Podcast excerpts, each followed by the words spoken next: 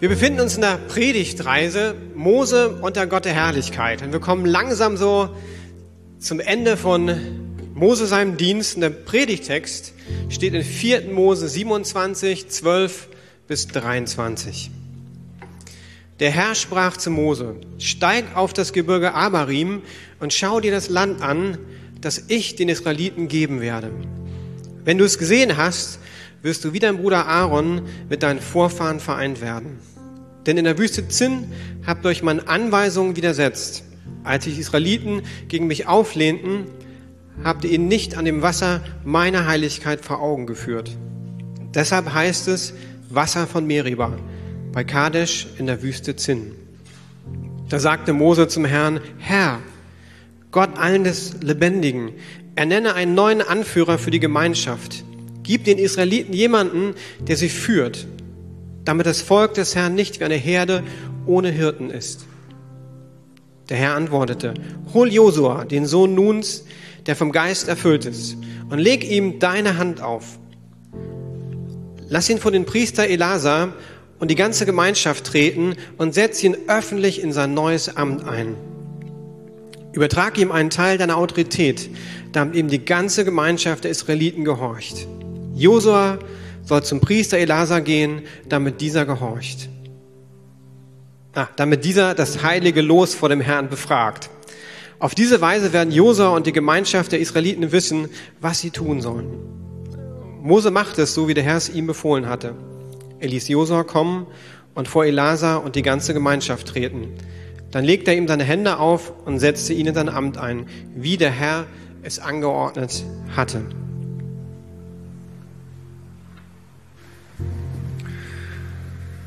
möchte mit uns beten. Jesus, ich danke dir, dass du hier bist. Es ein Privileg ist, in deiner Gegenwart zu stehen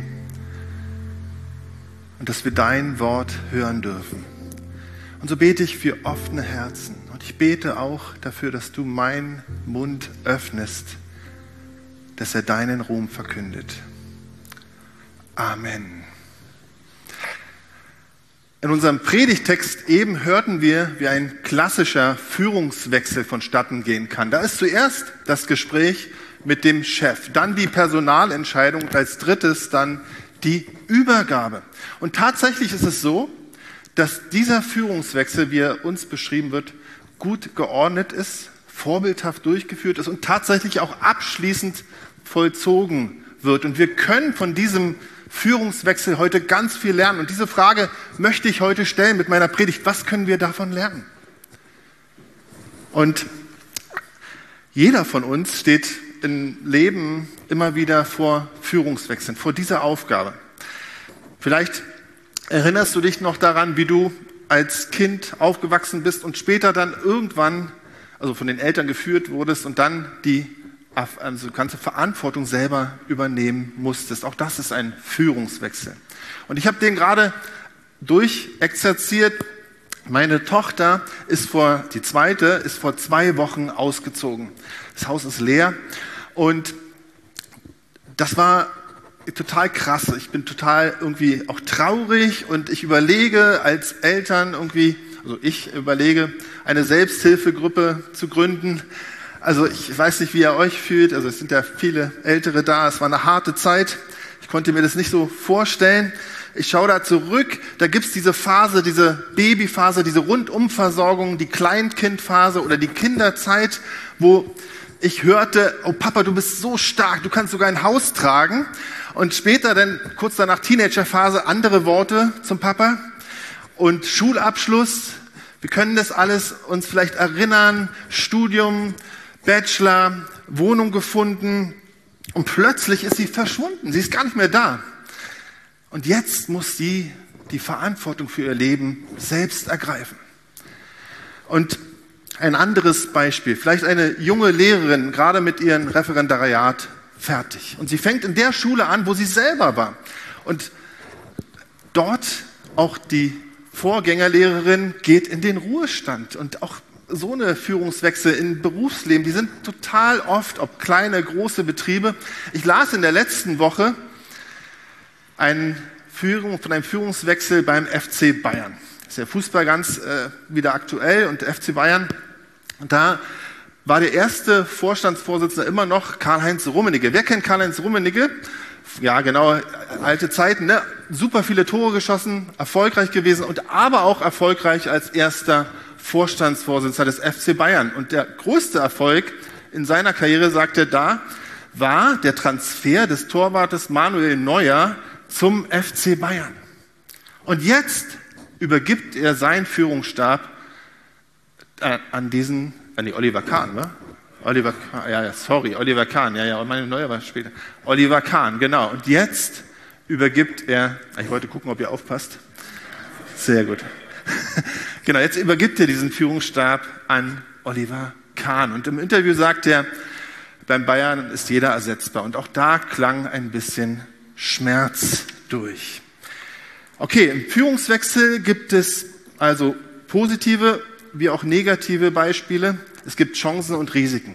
Ich möchte in meinem, also mich heute fokussieren. Und zwar, welche Fähigkeiten braucht nochmal ein Leiter, der die Führung erfolgreich übergeben möchte? Drei Fähigkeiten, die wir immer wieder heute sehen werden. Einmal, es geht um die Fähigkeit, mit deiner eigenen Leitungsbiografie Frieden schließen zu können. Zweitens geht es um die Fähigkeit, diesen Stabwechsel auch langfristig vorzubereiten, also auszubilden. Und drittens dann auch das loslassen können und übertragen. Kommen wir nun zu unserem Predigtext. Mose, 120 Jahre alt, kann, also da ist noch ein bisschen Luft, kann auf 40 Jahre Leitungserfahrung zurückschauen. Und jetzt sind die Israeliten in dieser Situation tatsächlich bereit, in das verheißene Land einzuziehen. Also da war was in der Luft und plötzlich hört Mose wieder diese bekannte Stimme von Gott. Lass uns zusammen wandern gehen, auf einen Berg gehen. Und ich glaube, dieser Text ähm, erzählt uns nicht alles, was da vielleicht abgelaufen ist. Ich habe mir das so vorgestellt. Die beiden ziehen los und sie redeten wie Freunde miteinander und tauschten sich aus und vielleicht fing Gott an und sagte, weißt du noch, Mose, als ich die zehn Plagen schickte, wie du dann aus dem Land ziehen durftest? Weißt du noch, wie ich das Meer geteilt habe? Weißt du noch, wie ich dich versorgt habe und auch das ganze Volk, wie ich dich geführt habe? Und ich glaube, in diesem Moment zieht so Dankbarkeit in das Herz von Mose ein. Und plötzlich kramt da Gott wieder diese eine Sache aus. Er kann es irgendwie nicht lassen. Weißt du noch, als du in der Wüste Zinn mir ungehorsam wurdest? Deshalb kannst du dieses Land jetzt nur anschauen und du wirst nicht einziehen. Aber gleichzeitig in Atemzug, irgendwie im gleichen Atemzug, tröstet Gott Mose. Du wirst im Frieden sterben, bei deinen Vorfahren vereint werden. Was für eine Perspektive. Mit anderen Worten, ich nehme dich in die Arme. Und das ist auch wieder eine besondere Liebesbeweis. Aaron durfte dieses Land nicht sehen. Mose darf es sehen. Eine tolle Situation. Ich frage mich, wie hätten wir reagiert an Moses Stelle, du und ich? Unterschiedliche Möglichkeiten. Vielleicht Mose sagt dann oder ich sage dann, 120, vielleicht habe ich noch gar keine Lust zu sterben, ich bin noch gar nicht bereit. Es ist noch ein bisschen Zeit. Oder vielleicht kannst du mir eine zweite Chance geben. Oder nach allem Gott, was ich für dich getan habe. Ist das der Dank?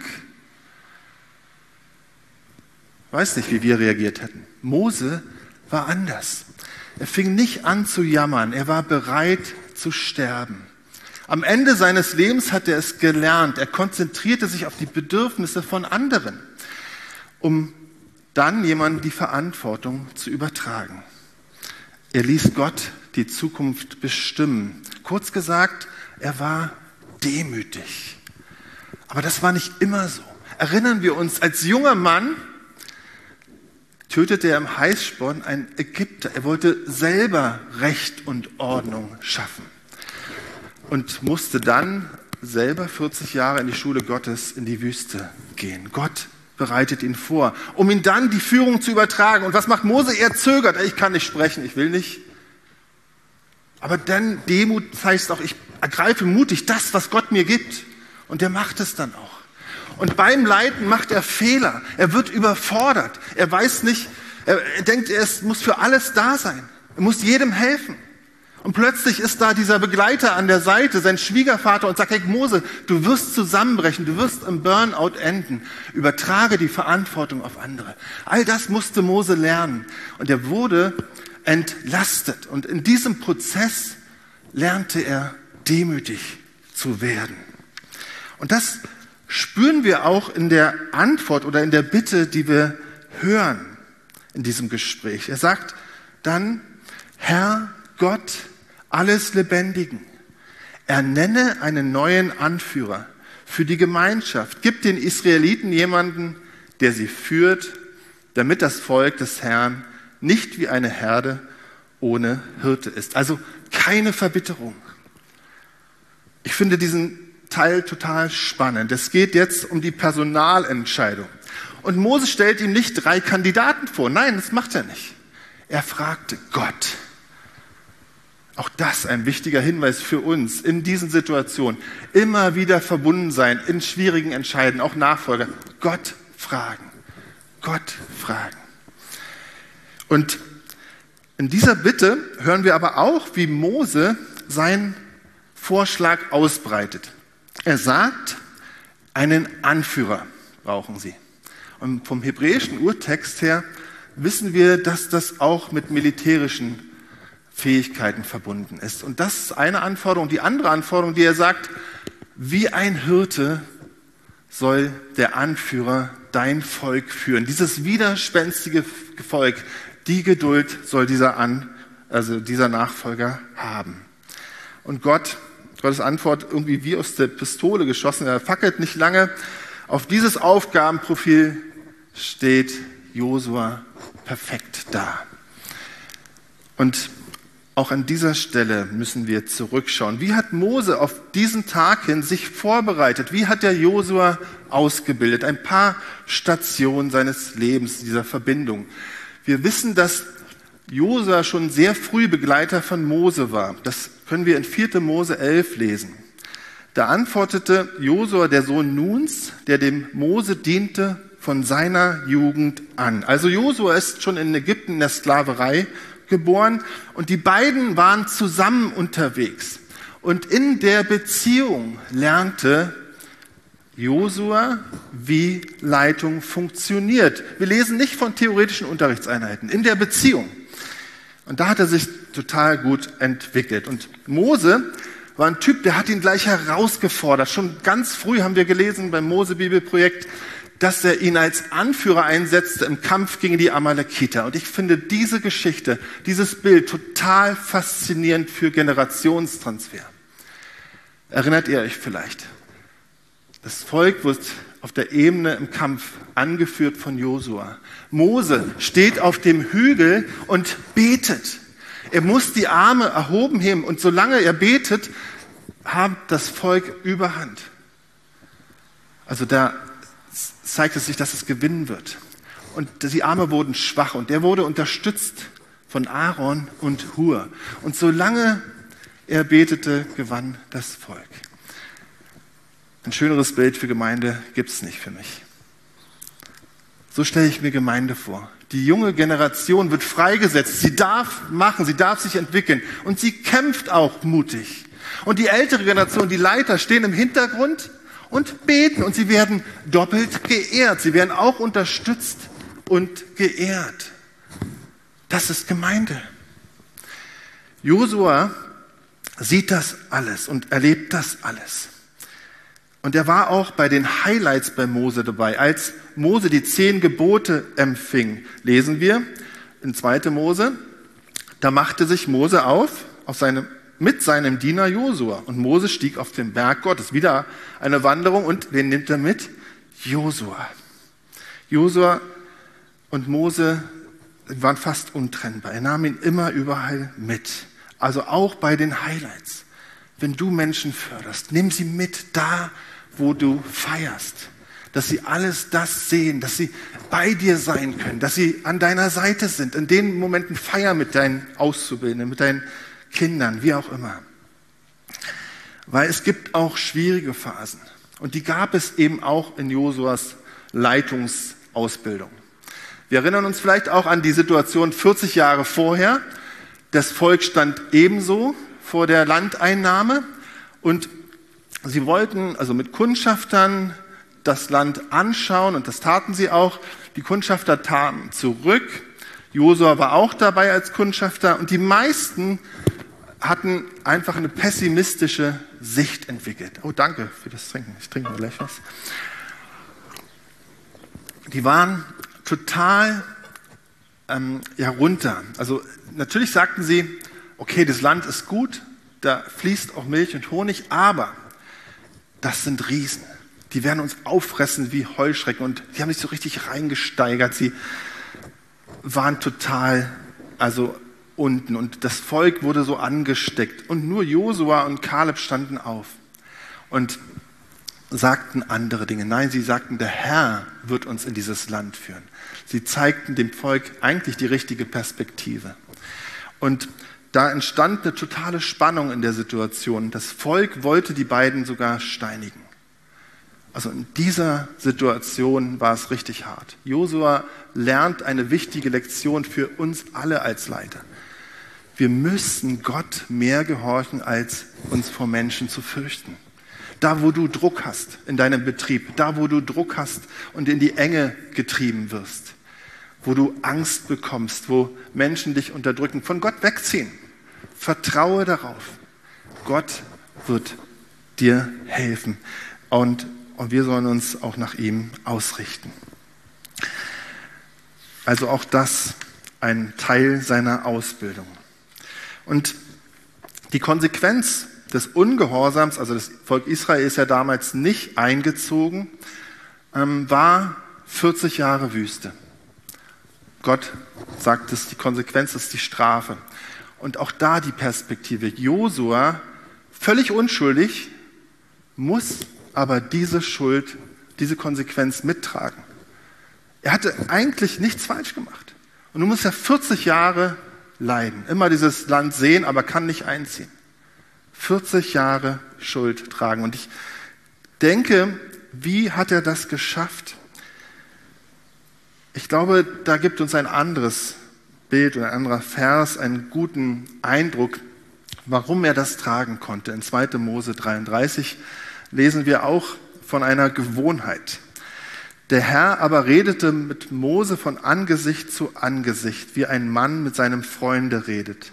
Dann kehrte er zum Lager zurück, aber sein Diener Josua, der Sohn Nuns, ein junger Mann, wich nicht aus dem Zelt. Also beide in diesem Zelt der Begegnung. Mose, diese Freundschaft. Und Josua ist einfach nicht rausgegangen. Der hat, ist dann noch da geblieben. Er hat das genauso probiert einzuüben. All die Sorgen, all den Schmerz, den er auch mit Sicherheit erfahren hat, hat der Gott gebracht. Deswegen wurde er kräftig und befähigt für seinen Dienst. Also, soweit der kleine Rückblick. Wir konnten sehen, dass Mose schon lange vor seinem Lebensende angefangen hat, ihn auszubilden. Und jetzt, Josua als Kämpfer, wird die Geschichte weiterschreiben. Er wird dieses Kriegsheer anführen und genau diese Fähigkeit wird jetzt gebraucht. Kommen wir zum dritten und letzten wichtigen Schritt, der Übergabe. Lass uns den Text nochmal uns vor Augen führen. Der Herr antwortete, hol Josua, den Sohn Nuns, der vom Geist erfüllt ist, und leg ihm deine Hand auf. Lass ihn vor den Priester Eleazar und die ganze Gemeinschaft treten und setze ihn öffentlich in sein neues Amt ein. Übertrage ihn einen Teil deiner Autorität damit ihm die ganze Gemeinschaft der Israeliten gehorcht. Ein wichtiger Hinweis. Josua ist genauso wie der, sein Vorgänger mit dem Geist Gottes erfüllt. Und das war etwas Besonderes. Das normale Volk hatte diesen Geist nicht. Und deswegen war auch diese Beziehung von Josua zu Gott besonders tief. Sie entwickelten in dieser Beziehung eine tiefere Treue zu Gott, eine größere Hingabe zum Dienst und ihre Befähigung wuchs an. Das ist wichtig, dass es im Austausch auch mit dem Geist Gottes geschehen ist. Und ich möchte so ein bisschen springen. Genau diese Wesensmerkmale brauchen wir heute. Treue, eine Beziehung mit dem Geist, um erfolgreich eine Leitungspersönlichkeit zu leben. Paulus hat es auch eingeübt, genauso wie Mose Josua trainiert hat, hat Paulus Timotheus trainiert. Und er hat Timotheus einen Rat gegeben am Ende seines Lebens, und zwar folgenden, in 2 Timotheus 2. Was du von mir gehört hast durch viele Zeugen, das befiehlt treuen Menschen an, die tüchtig sind, auch andere zu lehren. Also, das ist Leitungskompetenz anhand der Bibel. Ein geisterfüllter Mensch, so mit meinen Worten, der treu ist und die Fähigkeit besitzt, auch andere auszubilden. Josu hat dieses Wesen entwickelt. Und nun bekommt er die Hand aufgelegt. Er wird mit der gleichen Kraft und Autorität durch Mose in den Dienst geschickt, damit, die ganze, damit das ganze Volk auch dann entsprechend ihm nachfolgen kann. Okay, soweit der Text. Ich möchte nochmal zur praktischen Anwendung kommen. Wie können wir für unseren Führungsauftrag eine erfolgreiche Staffelübergabe vollziehen? Was konnten wir lernen? Einige Dinge habe ich schon erwähnt. Aber mich interessieren auch, wo gibt es jetzt in der Praxis Stolpersteine und wie können wir sie durch Gottes Gnade überwinden, diese Steine? Ich komme zurück auf die Beispiele am Anfang des Lebens. Ich sprach von der Führung unseres eigenen Lebens. Ich möchte junge Menschen ansprechen, die zuhören. Junge Erwachsene. Hast du schon komplett die Führung deines Lebens übernommen? Bist du erwachsen geworden? Übernimmst du volle Verantwortung? Oder vielleicht schiebst du die Schuld für deine unbefriedigende Lebenssituation auf deine Eltern? Hätte ich nur mehr Unterstützung gehabt? Hätte mein Vater mich mehr geliebt? Wäre ich nicht so oft alleine gewesen? Vielleicht hätte ich mich anders entwickelt. Und in dieser Situation bitte ich dich, lade den Heiligen Geist ein. Mach es wie Josua und Mose. Geh in dieses Zelt der Begegnung. Und Frieden schließen können wir nur, wenn wir vergeben. Wenn wir selbst Vergebung empfangen, aber auch Vergebung aussprechen. Und dann bitte um Veränderung, um Kraft, damit du selbst das Zepter in die Hand nehmen kannst. Oder ich erzählte auch von Führungswechseln im Betrieb. Eigentlich weißt du, dass die Zeit für deinen Führungswechsel in deinem Betrieb, vielleicht in deiner Praxis, in, dein, in deiner Firma oder Kanzlei, wie auch immer, lange schon bevorsteht. Und du weißt aber auch, irgendwie ist es ja auch dein Lebenswerk. Wie kann man da einfach so die Nachfolge abgeben? Vielleicht denkst du, dass dein Nachfolger nicht gut genug ist und du denkst nach und vielleicht fängst du aber auch an zu zweifeln und weißt eigentlich, in vielen Bereichen ist er eigentlich sogar besser als du, nur anders. Die Frage ist wirklich, ob du bereit bist, die Führung abzugeben. Oder wenn du zurückschaust, hast du vielleicht tatsächlich dein eigenes Lebenswerk gebaut, was du selber auf dem Thron. Und vielleicht ist es deswegen so schwierig loszulassen. Auch hier denk an Mose, an diese Geschichte. Verantwortung abgeben. Hol dir Hilfe von außen. Schenk, also lass dir helfen, dass jemand raufguckt, wie der Schwiegervater. Wir brauchen das. Wir brauchen jemand, der von außen in diese Situation hineinschauen. Und dann gibt diese Verantwortung ab. Als letztes Beispiel noch Gemeinde.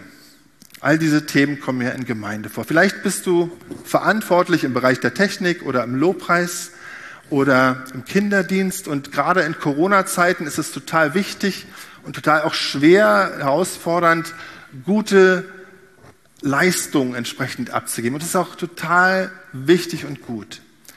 Du freust dich, wenn die Technik läuft, wenn nichts schief geht, wenn kein Piepen entsteht. Du freust dich, wenn der Lobpreis gut war, wenn man sich nicht verspielt hat. Du freust dich, wenn die Kinder begeistert sind. Und wie gesagt, nochmal, große Wertschätzung, gerade in der Corona-Zeit total schwierig. Aber vergiss nicht, langfristig zu denken. Wir brauchen diese Genetik in der Gemeinde. Wer ist dein Josua? Frage Gott, lade ihn ein, lass ihn dir zeigen, um dann ihn auszubilden und voranzuträgen. Das letzte Beispiel, ich berichtete euch vom FC Bayern. Der FC Bayern und dieser Führungswechsel ist ja kein christlicher Führungswechsel. Aber was mich, also was mich total fasziniert hat in der ganzen Sache ist, dass der FC Bayern es schafft, seine Vision, seinen Auftrag hochzuhalten und dass Einzelne sich unterordnen können. Das ist total gut. Die Vision oder der Auftrag, das Ziel, mit dem FC Bayern Meisterschaften zu gewinnen, steht im Mittelpunkt. Und so komme ich langsam zum Ende. Genauso haben wir das gesehen, war es bei Mose und Josua. Die Vision und der Auftrag stand im Mittelpunkt. Sie ordneten sich Gott in Demut unter. Und sie ergriffen diese Vision, diesen Auftrag, das Volk in das verheißende Land zu ziehen, zu führen. Sie gaben sich ganz hin. Und ich hoffe und ich glaube, dass wir viel von ihnen lernen konnten und können. Ich fasse ganz kurz zusammen. Sie pflegten durch den Geist eine tiefe Beziehung mit Gott und dadurch wuchs ihre Demut vor Gott. Mose konnte am Ende Frieden schließen, auch mit den Fehlern in seiner Leitungsbiografie. Und er hat sich frühzeitig und vorbildlich in Josua investiert und dann die Verantwortung wirklich übertragen. Dieser Auftrag, dieses Schema hörten wir auch von Paulus, ist zeitlos in der Bibel. Er gilt für dich und für mich heute. Durch Jesus sollen wir Menschen finden, sie zum Vaterleben ausbilden und freisetzen, damit Gottes Reich gebaut wird. Und ich bin persönlich, das sagte ich im Interview auch vorhin, überwältigt von dieser Aufgabe. Ich finde diese so schön und so großartig. Wie ist es mit dir? Wo bist du gefragt, zur Ehre Gottes einen Auftrag anzunehmen oder einen Auftrag weiterzugeben? Ich möchte beten.